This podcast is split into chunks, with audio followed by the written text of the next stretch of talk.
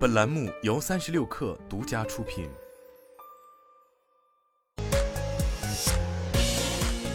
网络新战役领域全天最热消息，欢迎收听快讯不联播，我是金盛。三十六氪获悉，华为开发者大会二零二三正式官宣，大会将于七月七号在东莞拉开帷幕。同时，在全球十余个国家、中国三十多个城市设有分会场。邀请全球开发者共同探讨 AI 浪潮之下的新机会和新可能。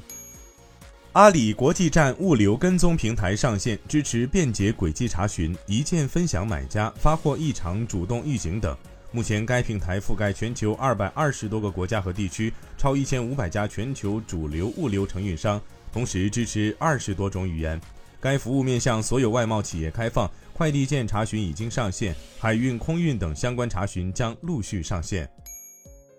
据 AutoX 无人驾驶公司官微，近日，深圳向 AutoX 安图发放首批智能网联汽车全无人商业化试点资质，许可 AutoX 在坪山区开展整车完全无人的 Robotaxi 商业化收费运营。全无人驾驶区域达一百六十八平方公里，是中国最大的单一联通全无人驾驶 ODD。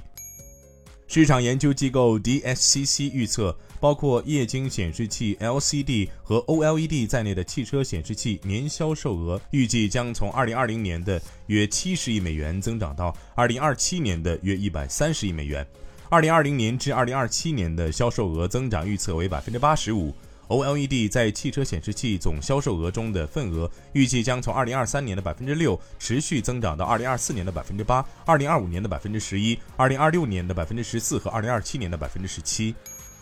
菜鸟国际快递推出六幺八多重物流升级措施，为此，菜鸟提前部署海陆空优势干线资源，保障商家发货时效。为助力中小跨境商家出海，菜鸟一键集揽服务持续优化中，上门揽收服务可覆盖全国两百多座城市。